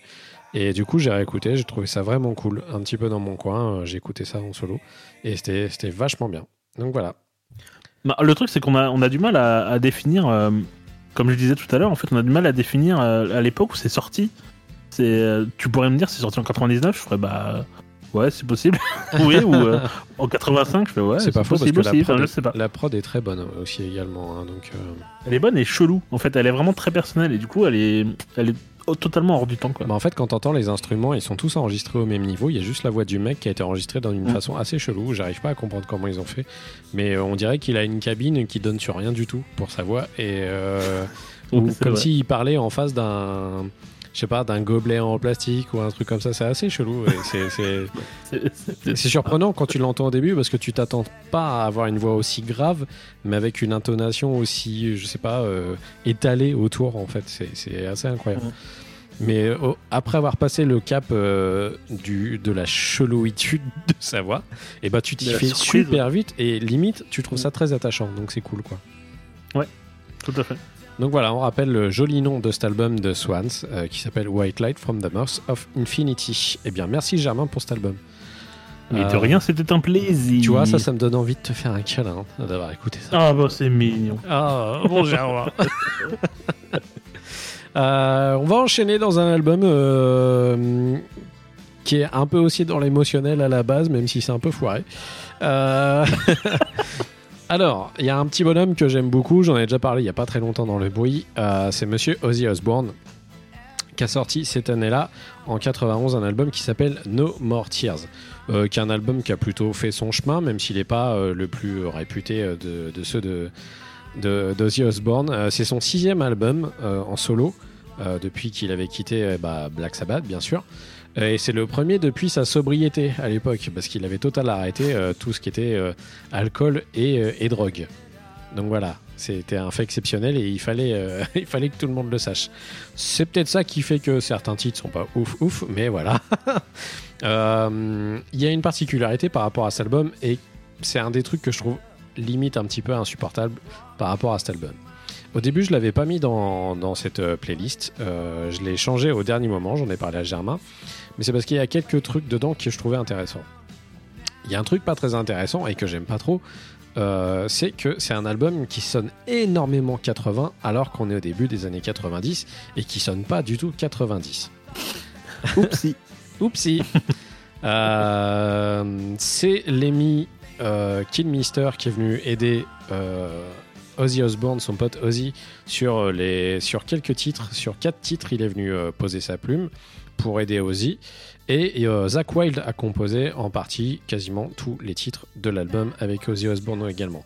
Il faut savoir que Zach Wilde était son guitariste depuis euh, belle lurette déjà et qu'il été- encore été pendant un petit moment derrière. Euh, à l'époque, à la basse, eh ben, c'est Bob Disley, euh, qui est quand même un énorme bassiste, qui avait fait euh, toute la version studio de l'album. Donc euh, Bob Disley, si vous connaissez pas quand même, c'est un mec qui a bossé avec Gary Moore sur bon nombre d'albums. C'est pas n'importe qui. Avec Mongo Jerry, Black Sabbath et Ingui Malmsteen. Et Richie Blackmore aussi également, il a fait un groupe avec lui. Euh, donc on va dire que c'est un papa quand même hein, dans le milieu de la musique. Sauf que euh, au niveau de la tournée, bah du coup, euh, ça intéressait pas Bob Disley de faire de faire la, basse, et ils ont demandé à Mike Inez de venir pour faire les concerts, euh, qui était déjà le bassiste habituel normalement d'Ozzy Osbourne, mais qui euh, qu'on avait rien à foutre du studio apparemment. Donc voilà, c'est un album qui était encore avec Randy Castillo. Euh, voilà, qui a pas fait grand chose après par la suite, mais euh, qui s'est quand même bien démerdé dans sa vie pour, euh, pour chourer un peu des, des trucs à droite à gauche. Et euh, je tenais juste à dire que c'est peut-être une des pochettes les plus laides qui existent de l'histoire de la musique. Ah, c'est- dégueulasse. Elle est dégueu. On voit Ozzy Osbourne euh, qui est torse-poil. euh, C'est un truc qui a été fait, je sais pas, dans un roman photo ou un truc comme ça. Enfin, c'est vraiment dégueulasse avec une texture affreuse. Donc voilà. Cependant, il y a quand même. Ça donne envie de l'écouter, ton album. Cependant, je trouve qu'il y a quand même quelques bons titres, Germain, dans cet album. Des compos assez recherchés. Alors, vous allez entendre euh, sur l'album, quasiment toutes les guitares ont la patte Zach Wild et vous allez le reconnaître. Alors, si vous aimez pas Zach Wild, bah, c'est mal barré pour vous parce qu'il fait sonner ses guitares euh, pendant euh, assez longtemps la plupart du temps. Il leur fait faire des petits squeak, squeak, squeak, vous savez, ce genre de truc insupportable. Et lui, il aime bien faire ça, Zach Wild. Donc voilà. Mais sur certains titres, il arrive à se retenir, notamment ce titre que j'aime beaucoup de cet album qui s'appelle Hellraiser. Euh, et puis on en parle après, Germain, si tu veux. Je sais pas du tout ce que tu penses. Je sais que t'aimes pas trop Ozzy Osbourne à la base, donc je pense que tu, tu vas un petit peu le descendre. Mais bon, ça, je t'en voudrais Oh, pas. le descendre. Je t'en voudrais J'oserais pas. Ah ouais, c'est pas ton genre. J'oserais pas. Allez, Hellraiser d'Ozzy Osbourne, on en parle après.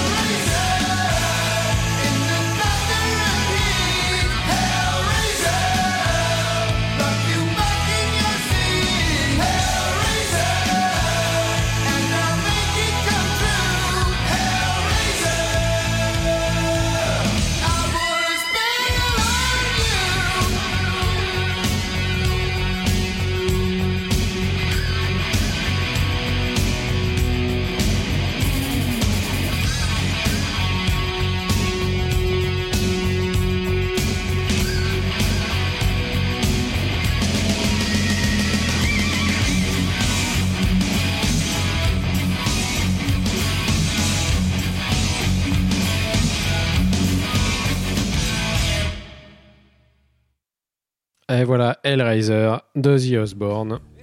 Germain, j'ai hâte de savoir ce que t'as pensé de cet album. Oh, je sais pas si t'as raison d'avoir hâte. Euh, Je- C'est Alors. ironique, on va dire. hein. oui.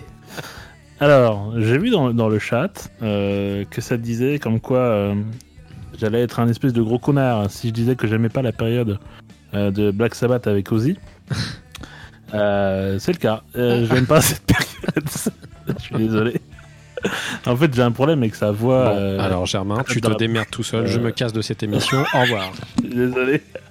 Non, mais les compos sont, sont mortels. Dans, enfin, en l'occurrence, dans Black Sabbath, euh, pour reprendre là-dessus, mais euh, les compos sont mortels. Ils ont apporté énormément. tout ce que tu veux, respect total.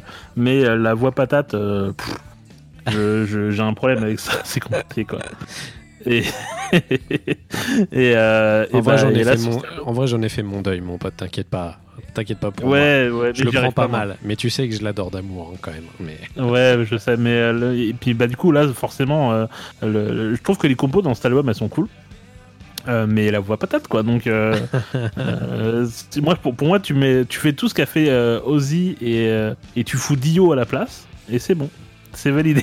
ah, ah, je suis désolé, mais moi je suis team Dio quoi. Donc, euh, Ah, voilà, c'est sale ce que tu fais. Ah. désolé. J'ai un problème donc forcément, j'ai pas envie d'écouter cet album. En plus comme, comme ils disaient dans le chat, ils ont raison. euh, L'album fait ultra daté. Ah euh, non, il, il- a, il, il fait vieillot de ouf quoi. Donc T'as euh, l'impression de voir un clip de ouais. glam rock de- des années Ouais, c'est 80, quoi. Donc, c'est chaud. ok. Donc bah, bah, j'étais pas client à la base et je suis toujours pas client quoi. donc à la limite, un album instrumental sans Ozzy Osbourne qui chante, t'aurais pris. Mais parfait, moi j'aime bien Zach Wild, donc euh, va. Bah tu vois, la différence, c'est que moi j'aime pas trop Zach. Wild, mais il a quand même accompagné Ozzy Osbourne pendant très longtemps. Donc, euh, Bah oui, c'est un très bon guitariste. Ouais. Il est un peu euh, un problème de comportement et de- de- d'ego, mais c'est un très bon guitariste. ce qui a jamais été le problème d'Ozzy Osbourne d'ailleurs. non plus, non. ouais. Bon bah très bien, bah, c'est l'album No More Tears d'Ozzy Osbourne. Donc euh, vous Vous écoutez, vous de, écoutez de m'insulter. Voilà. C'est- pas grave. Mais laissez Germain tranquille, il a le droit d'avoir ses opinions, voyons. Alors je te protège, t'inquiète pas, reste derrière moi Germain. Ah, c'est- c'est gen- c'est gentil. Euh, bah du coup je te laisse attaquer les gens avec un son qui suit. Allez vas-y. bah, je vais vous punir. Euh, puisque coup, je- Direct. je vais, je vais passer du punk. Donc voilà. Euh, je vais parler de- du groupe Leatherface Yep. avec l'album Mush. Parce que, bah, parce que c'est culte, hein, tout simplement. Il est culte pas pour rien. hein. Donc c'est un groupe de punk euh, anglais. Euh, c'est un groupe qui est injustement méconnu. euh, pourtant, ils ont, ils ont influencé beaucoup, beaucoup de groupes. Euh, parce qu'ils ont un espèce de son punk un peu plus lent, plus posé, avec un, un son semi-propre, je dirais. Je vais y revenir. Ils ont influencé plein de groupes, hein, genre Hot Water Music, ils arrêtent pas de les, les citer, Against Me, Dead to Me, enfin il y a plein de groupes qui sont... Less De punk aussi, un peu lent. ouf. De qui? Less Than Jack aussi, de ouf. Ouais, de ouf, ouais, carrément. Mm. Euh, et ils sont souvent euh, comparés à Motorhead à tort, je trouve, parce qu'en fait c'est juste que la voix du la voix de Frankie Stubbs, euh, qui, est, qui est aussi un peu éraillée, un peu éraillée, complètement éraillée en fait, euh, et un peu poussive, et on a l'impression qu'il fume trois clopes par... euh, il fume des, des, des, des morceaux de trois clopes par, clope, par trois clopes, quoi. Euh, donc on parlait de Cendrier tout à l'heure, donc euh, lui il est, il, est, il est dans la- il est dans le délire. Et donc euh, Frankie Stubbs, donc pour parler de lui, en gros c'est- simple, hein, c'est juste lui qui porte le groupe. hein. C'est-à-dire que il a tellement de, charisme et de présence qu'on a, on a presque l'impression qu'il y a les, musiciens autour qui sont euh, juste là pour, euh, pour l'accompagner en fait. Euh, ils, sont, ils, sont, ils sont sympas, mais ils, ils ont pas un niveau incroyable ou quoi que ce soit. Et en fait, on, on imagine bien en fait le chanteur en train de faire n'importe quoi. Euh, toujours rouler par terre ou ce que tu veux, en hurler dans, comme un putois dans, dans le micro, pendant que les autres ils tiennent la baraque et que ça tient debout quoi. Ils ont presque limite un, un jeu euh, un peu euh, pas ennuyeux mais presque quoi, tu vois. Enfin, il y a vraiment. euh, Enfin bon, on va le regarder faire n'importe quoi, puis on va attendre que ça se termine, quoi. Voilà.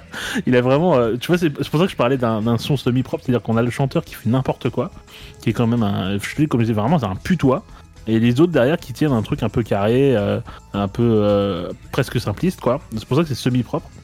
Et, euh, et donc c'est un album classique et pas pour rien, hein, il y a que des tubes, il y a aucune baisse d'origine tout le long, il est, il est aussi puissant du, du- du début à la fin et avec plein de- de- d'éléments qu'on retrouvera dans, dans plein de groupes plus tard. Ils ont influencé beaucoup beaucoup de gens. Donc on va passer un morceau, un préféré de l'album, qui s'appelle I Want the Moon et on en reparle. C'est Vous parti. pouvez cracher dessus, ce n'est pas grave. Mais non, il faut pas te cracher dessus. Arrêtez Allez, c'est parti.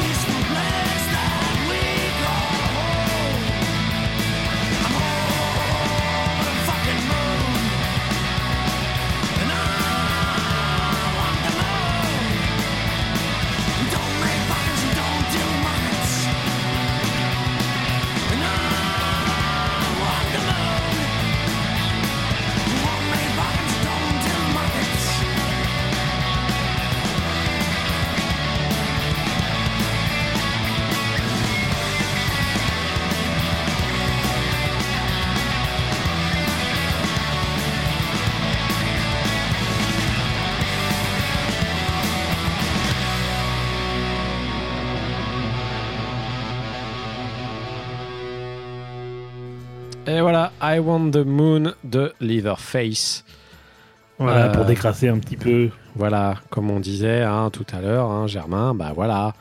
Euh, le monsieur, bon, bah euh, pourquoi il veut gâcher tout le travail de ses copains? C'est comme ça, ok, d'accord, vas-y. Qu'est-ce que t'en penses du coup? Euh, Alors moi, le- bloqué sur la. moi j'ai un- souci avec Leatherface, c'est que en fait j'adore ce groupe, mais je j'aime pas du tout la voix du chanteur. Ah ouais? Ouais. Moi, je, je comprends. ouais. Je dis ah ouais, mais ouais, je comprends. Je trouve qu'il gâche vachement en fait et que ça pourrait avoir plus de gueule.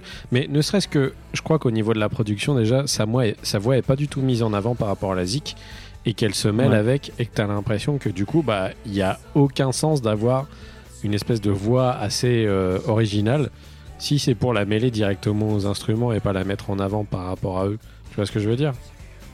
Bah, je pense que s'il l'avait mis plus forte, euh, il y a... enfin, déjà qu'il est très présent, Ouais. euh, ça aurait encore plus euh, pris d'ampleur. Enfin, Ouais, mais j'aurais trouvé fort, ça plus dégueulasse et du coup plus euh, légitime dans un groupe tel que celui-ci au final.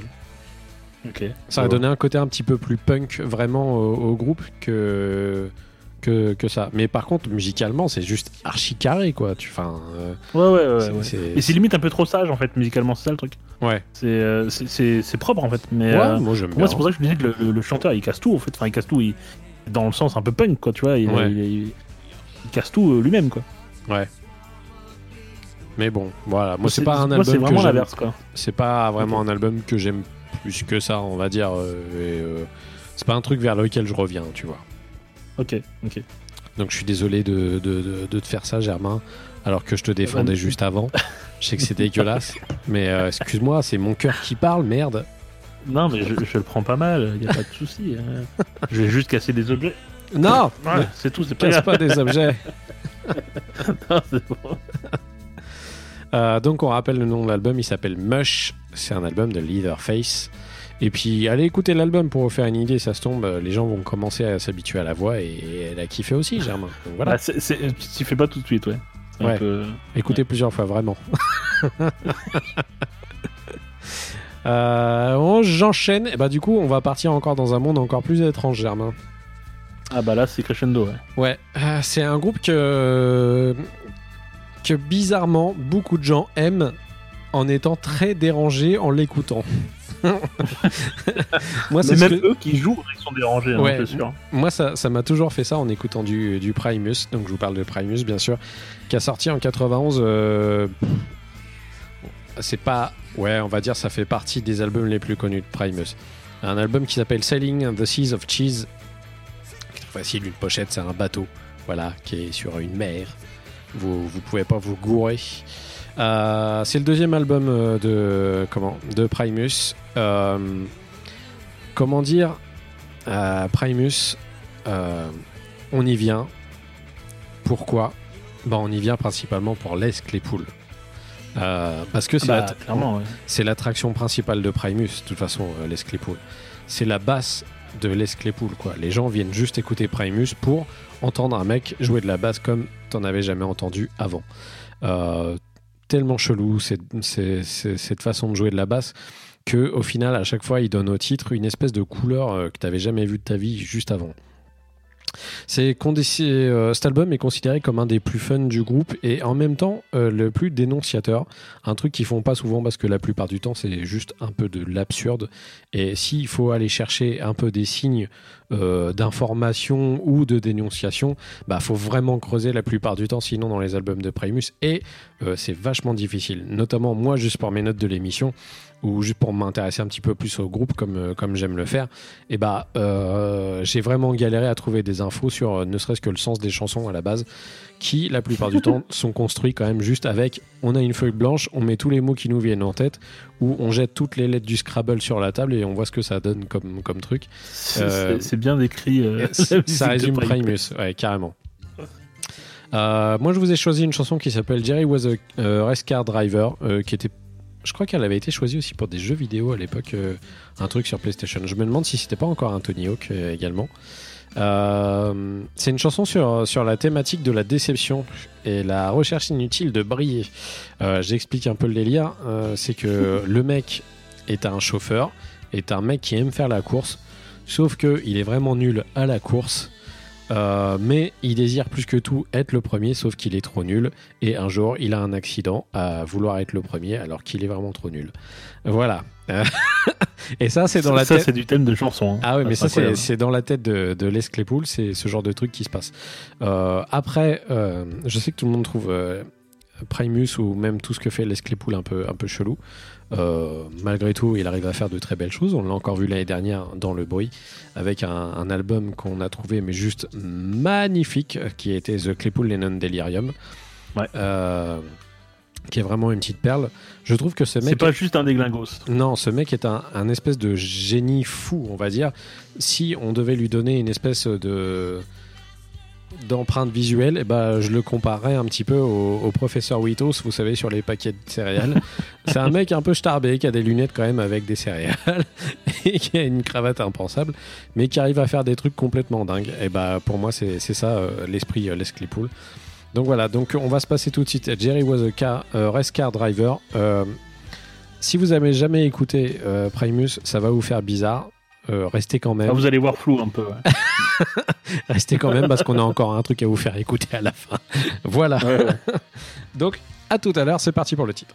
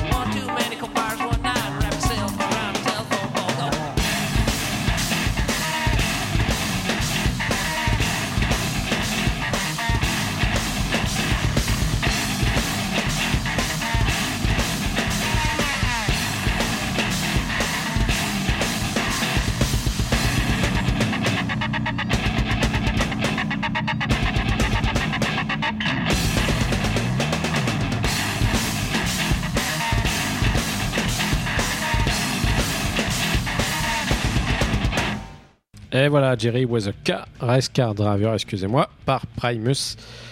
Euh, si vous n'êtes pas devenu complètement starbé, écrivez-nous une lettre. Voilà. Germain, Ah, c'est sûr que ça picote un petit peu. hein. alors dis-moi du coup, toi ton approche de Primus, parce que je pense que Bah, c'est. En général, de toute façon, si t'aimes un album de Primus, t'aimes Primus en général, ça peut pas être autrement en fait quoi. Bah ouais, c'est compliqué, ouais. Non, Ouais. non, bah, j'adore Primus, évidemment.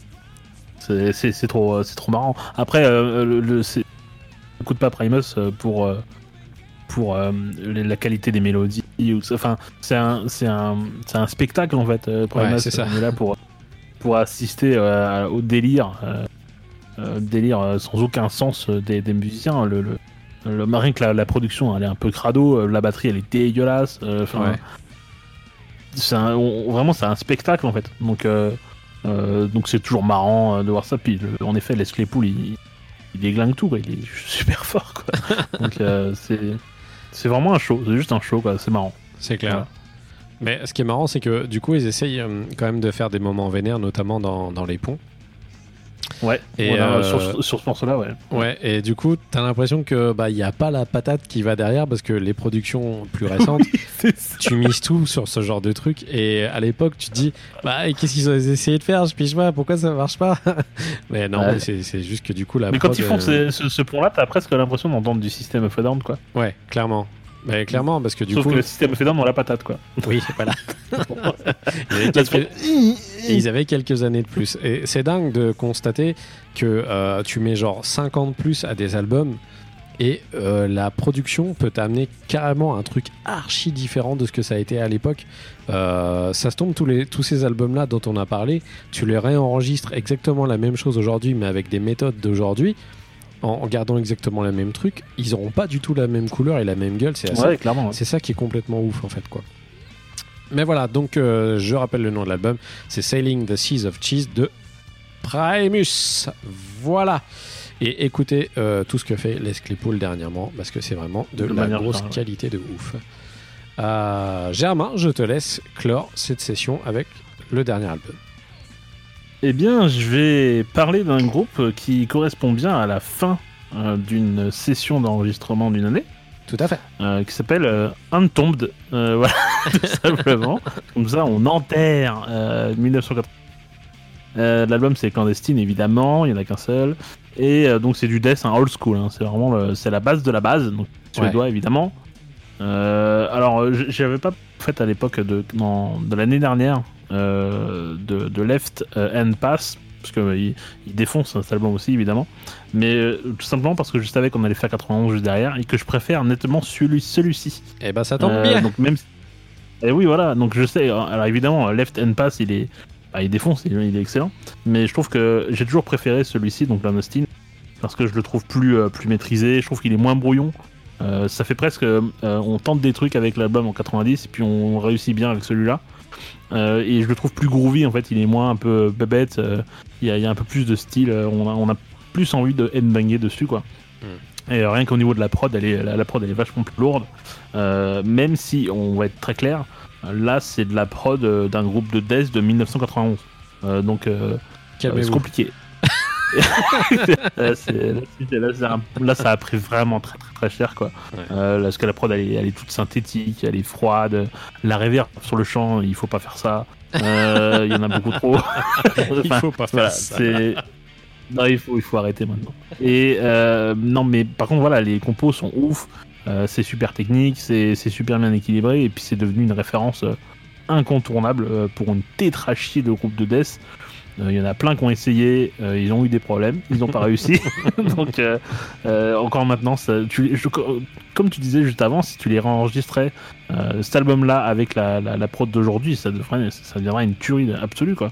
Donc, et au passage, une petite anecdote le batteur, en fait, le, le- le chanteur donc, qui était sur l'album précédent, il s'est barré, il a fait un autre groupe là. Mhm. Et euh, celui qui a pris donc le relais, c'est le batteur en fait. Euh, voilà, il a pris le, relais, il a chanté, il a fait son album, et puis après l'autre, euh, il est revenu, puis il a arrêté, il a continué à faire de la batterie.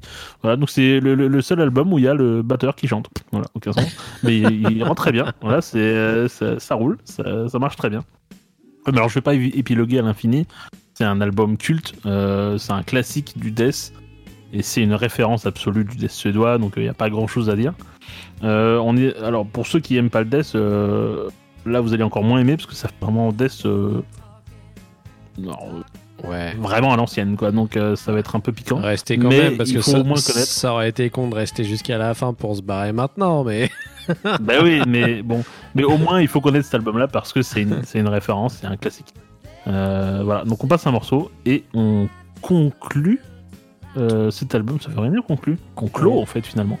On clôt cet album avec euh, du Untombed, c'est c'est c'est nickel. Donc Sinner's Bleed que j'ai choisi et c'est très bien en temps de euh, maladie. bien joué Germain. Et c'est parti.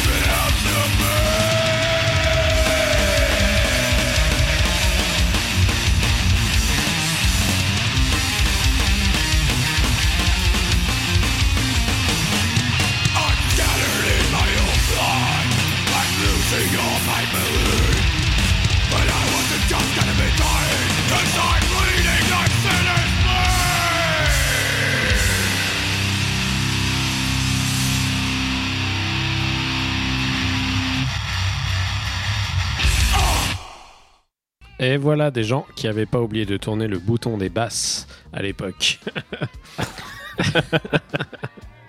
Alors c'est partagé hein, dans le chat, hein. c'est, euh, ça passe ou ça casse. hein, ouais, les gens sont pas complètement tous foufous. Euh, Mais c'est normal, c'est normal.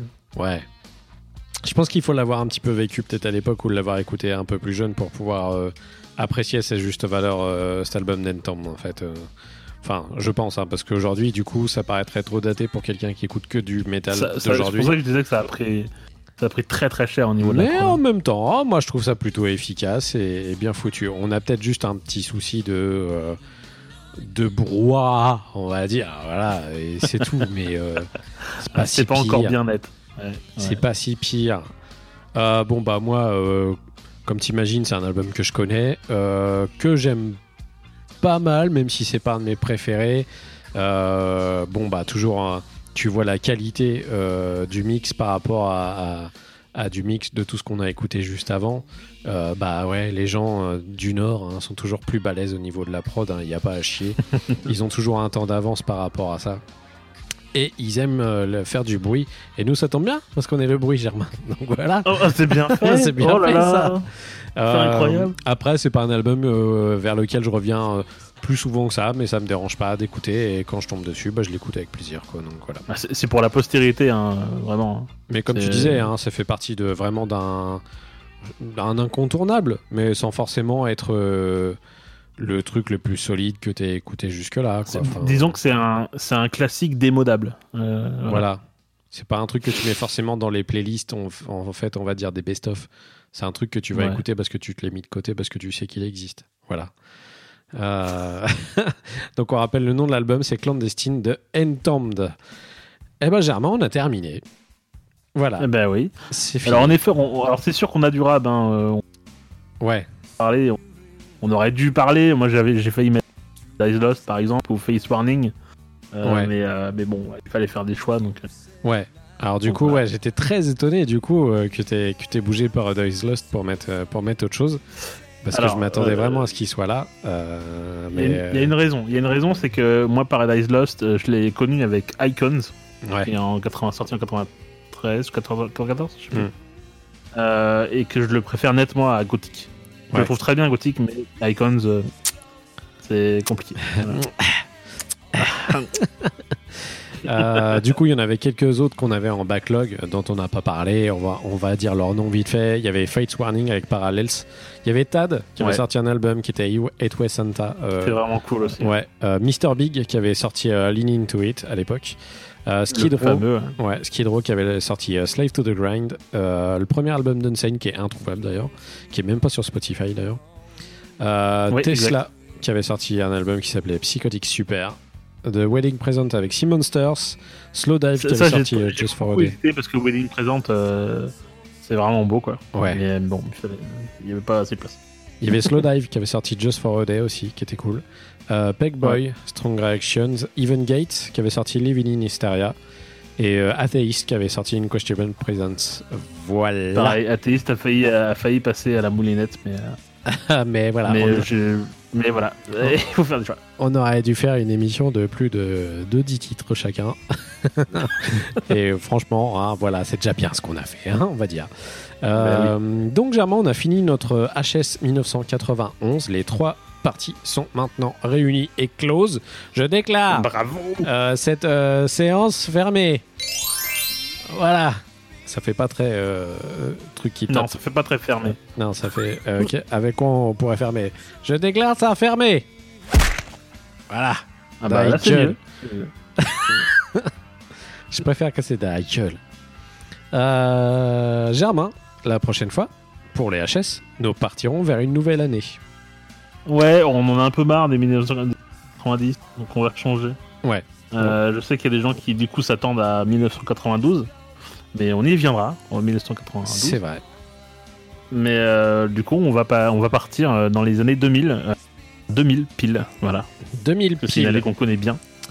Et croyez-moi, ça risque d'être charnu. Il risque d'y avoir pas mal de choses. Euh, Ouais, je pense va qu'on va être peut-être partir sur du. Peut-être sur du tome 4. hein. Parce que C'est c'est pas impossible de faire 4 parties, ouais, sur 2000. Ça va être velu velu les enfants. J'espère que vous serez là au rendez-vous pour nous écouter. En attendant, vous pouvez toujours nous retrouver sur les réseaux sociaux. Vous le savez très bien, on est un petit peu partout. Euh, dans les notes de l'émission, vous pourrez retrouver tout ça. Et puis euh, nous retrouver, venez sur le Discord, c'est important. On vous aime et on vous aime encore plus si vous êtes sur le Discord. C'est-à-dire que là, vous sentez bon, mais vous sentirez encore meilleur sur le Discord du. Voilà.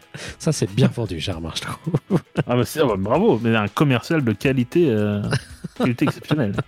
Euh, nous sommes sur beaucoup de plateformes d'écoute. On va pas vous le résumer. C'est aussi dans les notes de l'émission.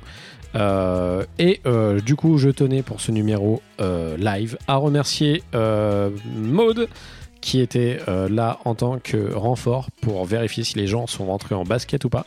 Donc merci Maude, merci à Germain de ta confiance et de ton amabilité envers moi. De, de rien.